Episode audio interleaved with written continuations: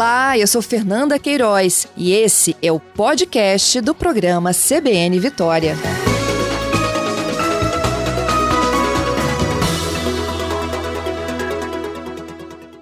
Procurador, então desde ontem, 1 de julho, né, com essa história de pandemia, de Covid-19, a gente meio que esquece, né, da, das outras coisas e da contagem daquilo que precisa de fato de entrar em vigor, não é mesmo? É verdade. E, e aí a gente, é, minha, minha ajuda aqui é para que a gente possa relembrar quais são essas novas regras, o que muda efetivamente para quem está nativa, para quem já está em processo de aposentadoria. É, então, vamos lá, Fernanda.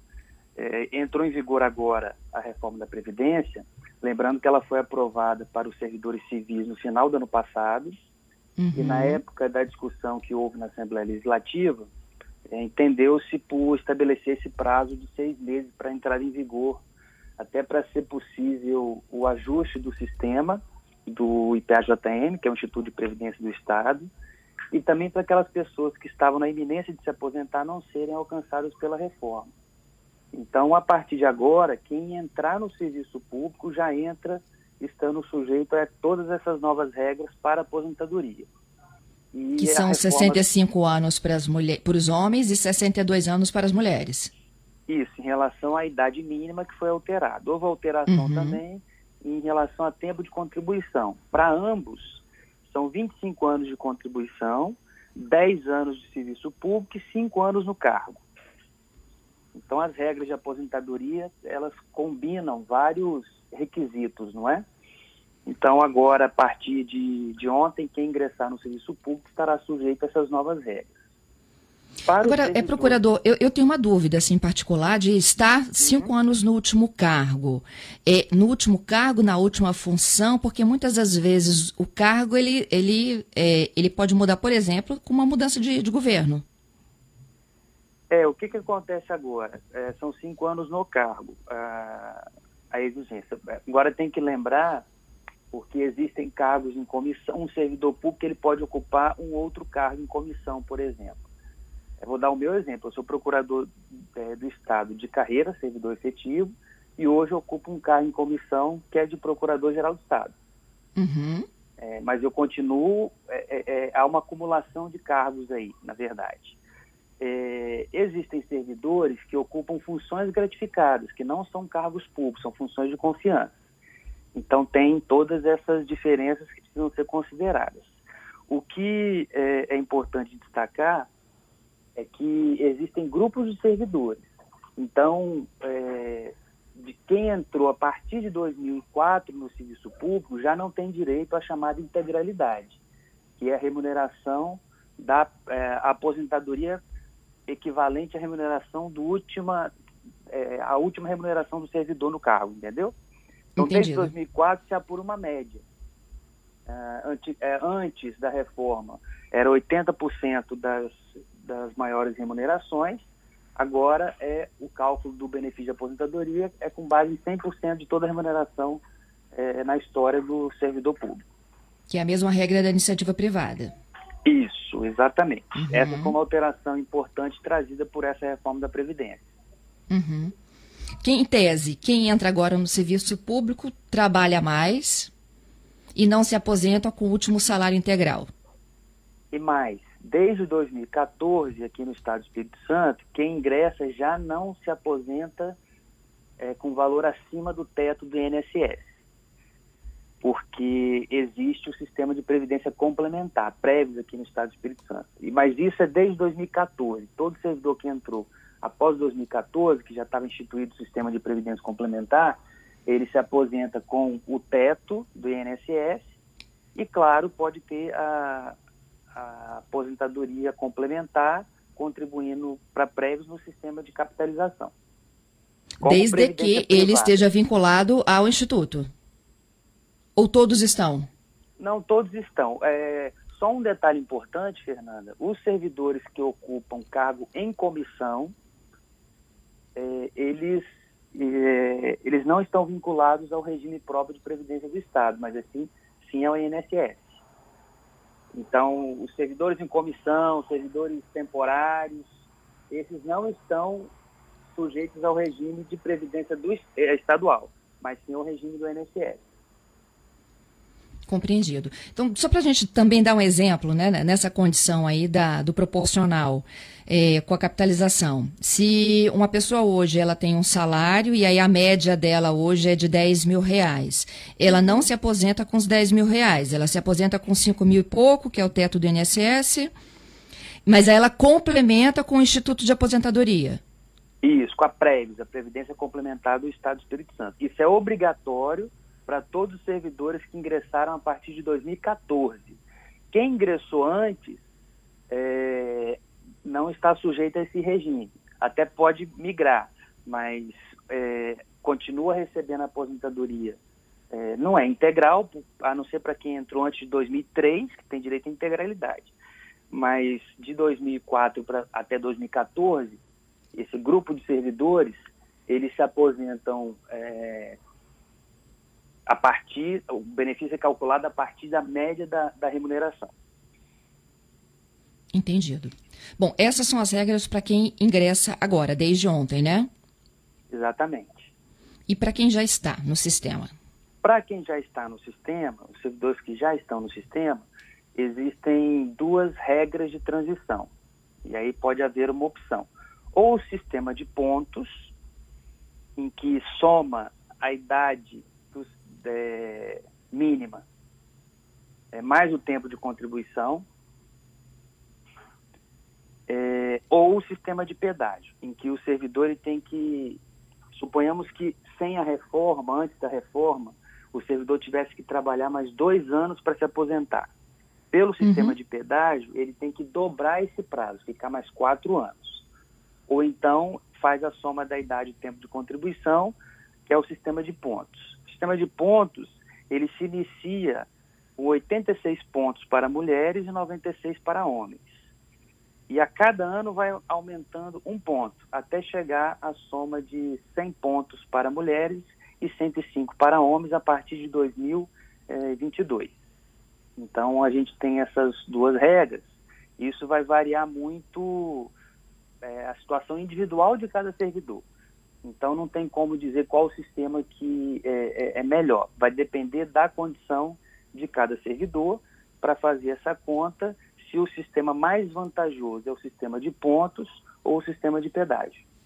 Entendo. Agora, é, em regra, assim, em média, para chegar aos 100% da, da, da média de salários, tem que ser 40 anos de trabalho? É algo em torno disso. É, agora,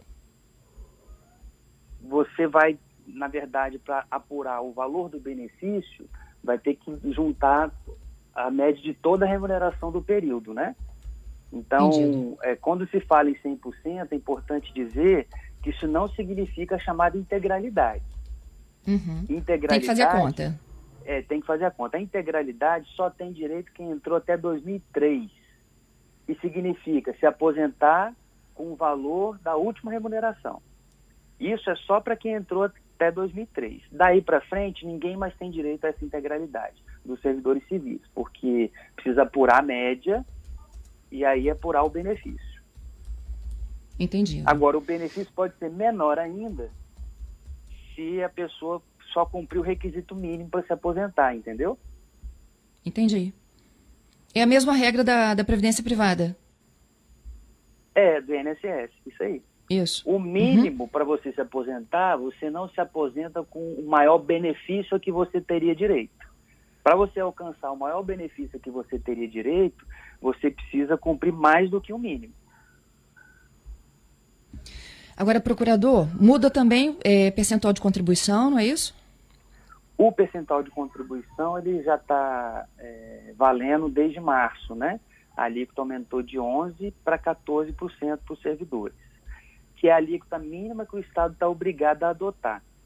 Porque na reforma da Previdência aprovada pelo Congresso, é, se inseriu uma regra constitucional estabelecendo que estados e municípios que têm déficit no regime previdenciário, e todos têm, sem exceção, ficam obrigados a adotar a alíquota mínima é, que a União adota, que é de 14%. Então, o Estado, é, numa das etapas da reforma da Previdência que foi feita aqui, uma lei específica aumentou a alíquota da contribuição dos servidores de 11% para 14%, e isso está valendo desde março. E isso vale para o município também, ou cada município define o seu percentual? Os municípios estão igualmente sujeitos a fazer essa alteração como o Estado fez. Então, cada município tem que alterar a sua lei e aumentar, de, a, a colocar a alíquota mínima de 14%. E quem não faz isso, Estado ou município que não faz isso, fica em situação de irregularidade. Isso é, inibe a obtenção de transferências voluntárias da União, a obtenção de é, operações de crédito, que a União funciona como avalista de estados e municípios. Então, não é, portanto, uma opção. Estados e municípios ele acaba, eles acabam estando obrigados a fazer essa alteração, sob pena de haver um prejuízo grave para as finanças públicas. Pensão por morte também tem mudanças? Teve mudança em relação aos beneficiários e a forma de apuração também, né? Então agora é, começa com, com 60%, é, se tiver só um beneficiário. E se tiver mais beneficiários, isso vai aumentando é, de 10 em 10% até chegar ao limite de 100. É de 60 ou 50? 60? 60, porque é 50 a base de cálculo. É para cada descendente ah, você aumenta 10. Então você começa 50, um descendente já passa para 60. Entendido. E por fim tem as regras diferenciadas, né? Professores, policiais. Professores, é, policiais civis, agentes socioeducativos, agentes penitenciários, servidores é, com deficiência, é, expostos a, a riscos e, e à saúde. Essas são as chamadas aposentadorias especiais. E, de um modo geral, o que, que muda? Muda a idade mínima uhum. é, e muda tempo de contribuição também e permanência no cargo. Então, esses são os grandes grupos. É importante sempre destacar, Fernando, que policiais militares estão de fora dessa reforma da Previdência, porque se criou para eles um regime próprio que é o sistema de proteção social. Então, os militares, eles hoje não fazem parte mais do regime de previdência próprio é, do Estado, mas sim criou-se um sistema específico, que é o sistema de proteção social dos militares. Que é nacional?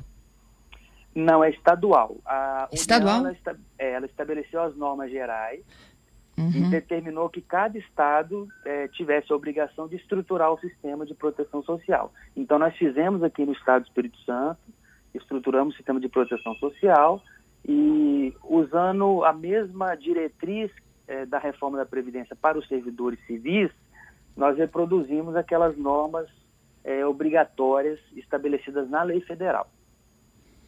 Tá. É, rapidinho aqui passando, ó, policiais civis e agentes penitenciários se aposentam com 55 anos de idade, 30 anos de contribuição e 25 de efetivo exercício no cargo, é isso?